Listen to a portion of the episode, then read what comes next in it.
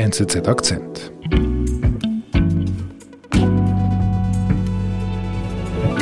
Bei mir im Studio ist heute Katrin Büchenbacher, unsere China-Redaktorin. Einmal mehr, schön dich bei uns zu haben. Freut mich. Hallo David. Was hast du uns heute für eine Geschichte mitgebracht? Ich habe eine Geschichte für euch aus Peking. Mhm.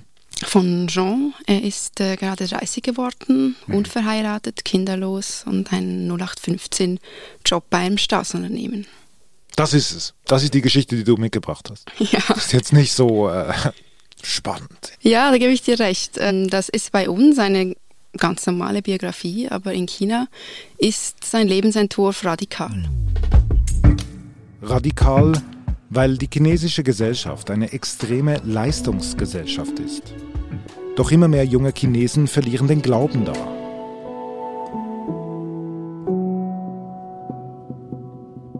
Jean, ist das eigentlich sein richtiger Name? Jean als Chinese? Nein, also Jean ist ein Name, den er für sich gewählt hat, weil er möchte nicht mit seinem richtigen Namen hinstehen. Mhm. Weil seine Geschichte, ja, die ist in China sehr heikel. Mhm. Er ist ja kritisch mit dieser Leistungsgesellschaft, kann man das so sagen?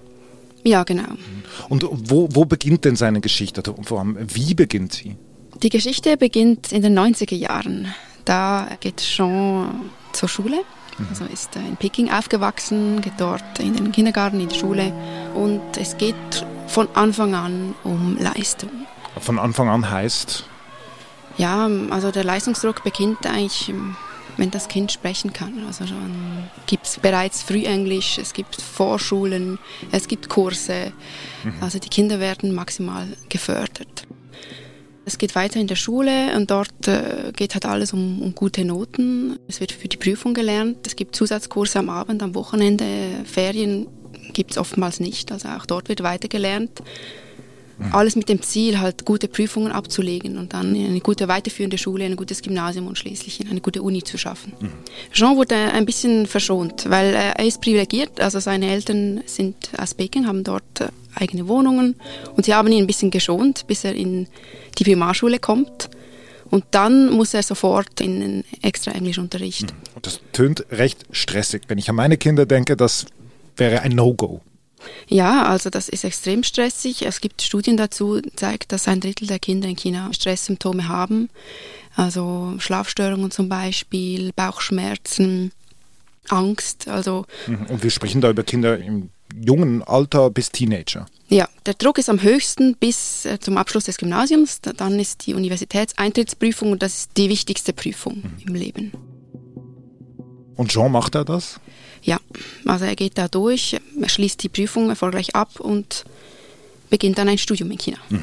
Dann zum ersten Mal kann er sich ein bisschen entspannen, weil er hat jetzt diese Prüfung geschafft und lernt halt auch ein bisschen sich selbst kennen, seine Hobbys, äh, sein soziales Leben, das, das er vorher nicht äh, wirklich pflegen konnte. Mhm. Und dann merkt das aber die Mutter. Mhm. Sie ja, ist beunruhigt und nimmt ihn aus der Universität in Peking und schickt ihn nach Australien zum Studium. Mhm. Vielleicht wird er besser gefördert in Australien und deswegen mhm. schickt sie ihn dorthin. Und wenn du sagst, die Mutter, also das heißt, die, die Familie hat da noch was zu sagen? Auch in diesem Alter. Was, was steht denn dahinter? Also, du, du, hast vorher dieses Streben nach Leistung erwähnt. Ähm, das scheint ja irgendwie ein, ein gesellschaftlicher Konsens zu sein, wenn da die Familie da pusht. Ja, also das ist absolut das Ziel in, in China, also der soziale Aufstieg, dass es die Kinder einmal besser haben, dass die auch eine gute Stelle finden können, äh, eine Wohnung, eine Heirat. Also dieser Lebensentwurf ist eigentlich der einzige, den es gibt in China. War das schon immer so? Nein, also das kam in China auch erst mit äh, der wirtschaftlichen Öffnung unter Deng Xiaoping. Mhm. Also langsam in den 80er Jahren und dann vor allem auch in den 90ern, wo die Menschen merken, hey, äh, wenn wir unser Kind in eine gute Schule schicken, durch Bildung kann wirklich etwas erreicht werden. Mhm. Also mit der Öffnung Chinas mit, dem, mit der Veränderung, mit dem Einzug des Kapitalismus verändert sich auch die, das Verhältnis der Eltern zu dem, was von den Kindern gefordert wird. Ja, richtig, genau. Jean ist also in Australien. Schafft er das mit dem Studium? Ja, es gefällt ihm sehr gut. Er studiert Soziologie und knüpft Kontakte, pflegt seine Interessen. Hat mir gesagt, das war eine augenöffnende Erfahrung für ihn. Aber er bleibt ja nicht dort. Du hast ihn ja in China kennengelernt. Richtig, ja, ich habe ihn in China kennengelernt, in Peking. Er musste zurück, weil es seinem Vater gesundheitlich nicht mehr gut ging. Mhm. Dann geht es um den Job. Dazu muss man wissen, das ist in China sehr wichtig, dass der Mann, gerade der Mann, sich beruflich etabliert und vielleicht auch schon eine Eigentumswohnung hat. Mhm. Weil das wird oft gesehen als Voraussetzung für die Ehe. Also da gibt es eine Verbindung zwischen Job und Ehe. Für Männer ist der Druck sehr hoch zu heiraten, weil unverheiratete Männer können nur schwer Karriere machen. Also du findest in China keinen Chef, der äh, nicht verheiratet ist. Also diese Männer werden ein bisschen als komisch, suspekt, äh, abnormal angesehen. Mhm. Also man, man, muss das ganze Paket mitbringen quasi. Man muss eine gute Stelle haben, man muss eigen, eine Eigentumswohnung haben und der Mann kann nur dadurch dann heiraten und dann weiter sich entwickeln beruflich. Und Jean macht er da mit, also wenn er jetzt auf dieser Jobsuche ist, also er, er, er sucht sich jetzt ein. Ja, er, er muss sich einen Job suchen in Peking und hat da große Hoffnungen, aber mit der Jobsuche kommt auch der große Schock. Schock? Warum Schock? Ja, er ist äh, komplett desillusioniert, weil äh, jetzt hat er sich jahrelang abgeackert mit Abendkursen und Zusatzenglisch und hat im Ausland studiert und damit ist er bestens qualifiziert mhm. für den Jobmarkt, aber er bekommt halt doch keine super Stelle. Also es reicht für einen mittelmäßigen Job in einem Staatsunternehmen. Also er gibt Vollgas in der Ausbildung und das Ergebnis ist ein Jobchen ja, er ist völlig frustriert. Er kann sich da weder kreativ ausleben, noch verdient er genug. Und äh, er merkt, also er, er kann niemals, äh, wie seine Eltern das ja, noch konnten, sich eine Eigentumswohnung in Peking leisten. Also dieser Traum, von dem von seine Eltern geträumt haben, vom sozialen Aufstieg, stellt sich als Illusion heraus. Ja, also er merkt eigentlich, seine, seine ganze Leistung, die er erbracht hat, sein Leben lang, ist ein bisschen für die Katz. Mhm. Aber das geht ja vielen Menschen so, gerade Leute, die uns jetzt auch zuhören, die sind ja gerade in dem Alter, haben vielleicht gerade das Studium abgeschlossen, suchen jetzt den Einstieg in die Arbeit. Wo siehst du jetzt da die Besonderheit bezüglich der chinesischen Gesellschaft? In China ist der Druck halt nochmals viel, viel größer. Also weil es gibt jährlich äh, um die neun bis zehn Millionen Hochschulabgänger.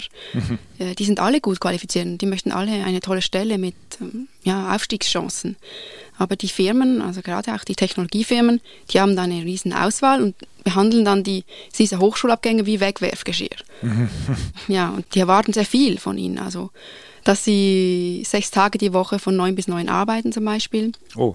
Zum Teil werden, bekommen sie gutes Geld dafür, aber der Druck ist natürlich auch hoch. Also wenn sie nicht äh, das leisten, was die Firma erwartet, dann müssen sie gehen. Mhm. Kathrin, lass mich ganz kurz zusammenfassen. Jean ist bereit für einen Job. Er hat ja sein Leben lang für diesen Moment gebüffelt und im Ausland studiert und jetzt bekommt er keinen von den erhofften Top-Jobs, sondern nur was Mittelmäßiges. Ja, genau. Also ziemlich unbefriedigend. Ja, also er ist frustriert. Mhm. Was macht er dann? Er, äh, er sagt, diese hohen Erwartungen, die er, die er hatte, die waren, die waren naiv, die waren sein Fehler gewesen und da schraubt sie radikal zurück.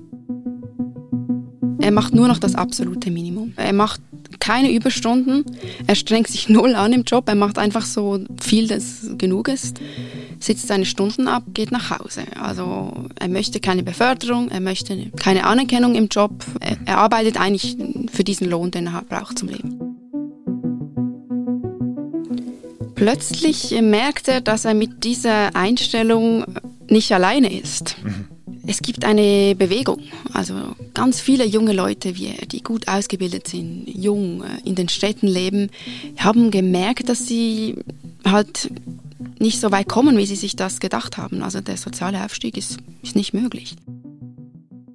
Wenn du sagst Bewegung, also hat das einen Namen oder was kannst du da mehr erzählen? Ja, also das hat jeden, jedes Jahr ein bisschen einen anderen Namen, weil diese Bewegung flammt immer wieder auf und äh, dieses Jahr heißt es Tangping. Tangping, was heißt das? Äh, Tang heißt sich hinlegen und Ping heißt flach, also sich flach hinlegen. Und was erfährt er denn bei seiner Recherche? Ja, er recherchiert im Internet und findet ganz viele Artikel dazu, äh, auch ein Forum. Dort hat es äh, über 10.000 Mitglieder und die Leute tauschen Tipps aus.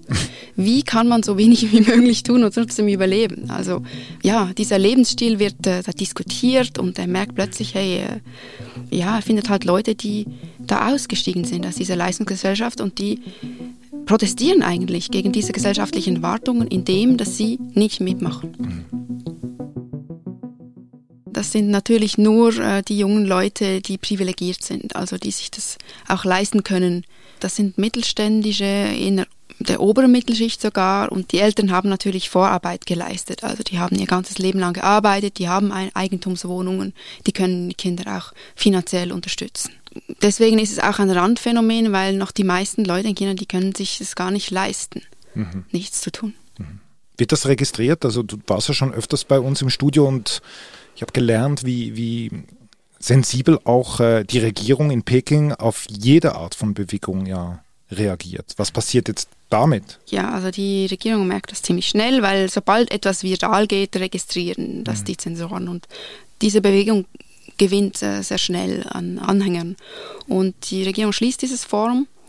Dann publizieren die Staatsmedien eine Reihe von Artikeln, die diese Haltung Tangping äh, verurteilen. Mhm. Was heißt das, wenn so Artikel publiziert werden? Die Regierung gibt den moralischen Kompass durch. Also sie sagt, äh, hey, wir verstehen euch, ihr seid müde, aber es äh, geht so nicht. Ihr könnt nicht einfach äh, nichts mehr tun. Das ist, sie nennen das auch parasitär, also. Das ist schon hart. Ja. Sie sagen wie, hey, diese Hoffnung auf den sozialen Aufstieg gibt's noch. Wenn ihr euch anstrengt, dann könnt ihr auch was erreichen und euer Leben verbessern. Und das sehen die jungen Leute natürlich nicht so. Also die wissen ganz genau, sie können noch so viel arbeiten, die werden sich nie eine Eigentumswohnung leisten können in einer großen Stadt in China. Mhm. Kathrin, du hast ja so viele Jahre jetzt in China gelebt und, und rein jetzt von meinen Vorurteilen gehe ich jetzt davon aus, dass, dass jetzt dieses Mal vielleicht diese Haltung der Regierung ja irgendwie auch dem, der Mehrheitsmeinung ja auch ein bisschen entspricht. Dass man da, dass man auf diese Leute, auf diese 10.000 jetzt eher ein bisschen hinabblickt. Kritisch. Ja, also die werden verurteilt für, für ihre Haltung und deswegen tun das die meisten auch heimlich. Also das ist ein sehr individueller, passiver Protest, weil äh, Jean zum Beispiel, der spricht mit niemandem darüber, dass er, dass er diese Haltung teilt und dass er einfach das Minimum tun will. Also weil die Eltern machen dann schon Druck, wenn man sich nicht verheiraten will und schon über 30 ist und nicht wirklich erfolgreich ist im Beruf. Da mhm. gibt es einen großen Widerstand. Mhm. Und deswegen ja, ziehen sich auch äh, ein paar von diesen Leuten dann ganz äh, von der Gesellschaft zurück. Also da gab es auch einen viralen Artikel darüber von einer jungen Frau, die gesagt hat, ich ziehe aus der Stadt, gehe aufs Land, baue meine eigenen Pflanzen, also mein Gemüse an und mache da nicht mehr mit in, im Hamsterrad der mhm. Stadt. Mhm.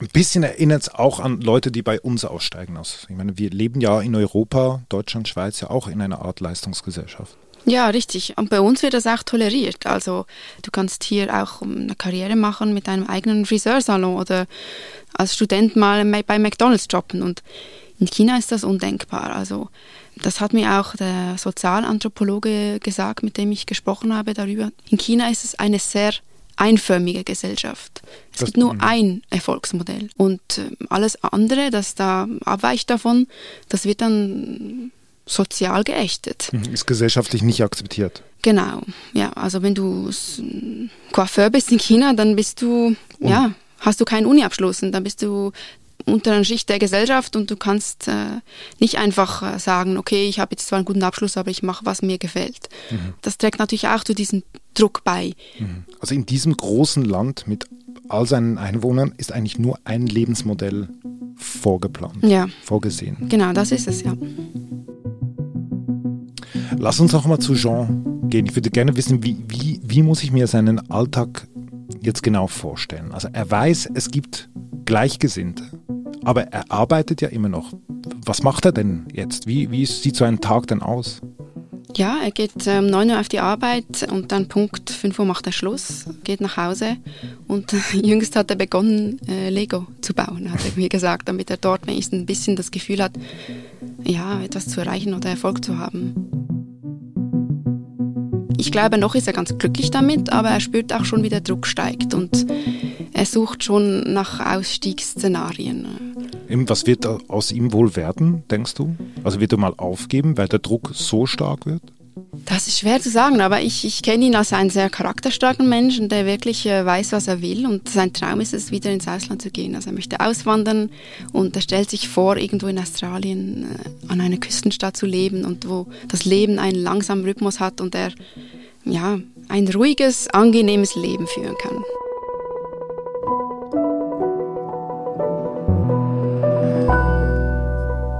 Kann ja einen Podcast dazu machen. Ja, ja. Aber ich glaube eben, er möchte sich nicht outen. Genau, deswegen haben wir von Jean gesprochen und ihn nicht gehört. Liebe Katrin, vielen Dank für deinen Besuch. War ein angenehmes Gespräch, überhaupt kein Stress. Mhm, und so gerne. soll es auch weitergehen in unserem Leben. Vielen Dank. Das war unser Akzent. Ich bin David Vogel. Bis bald.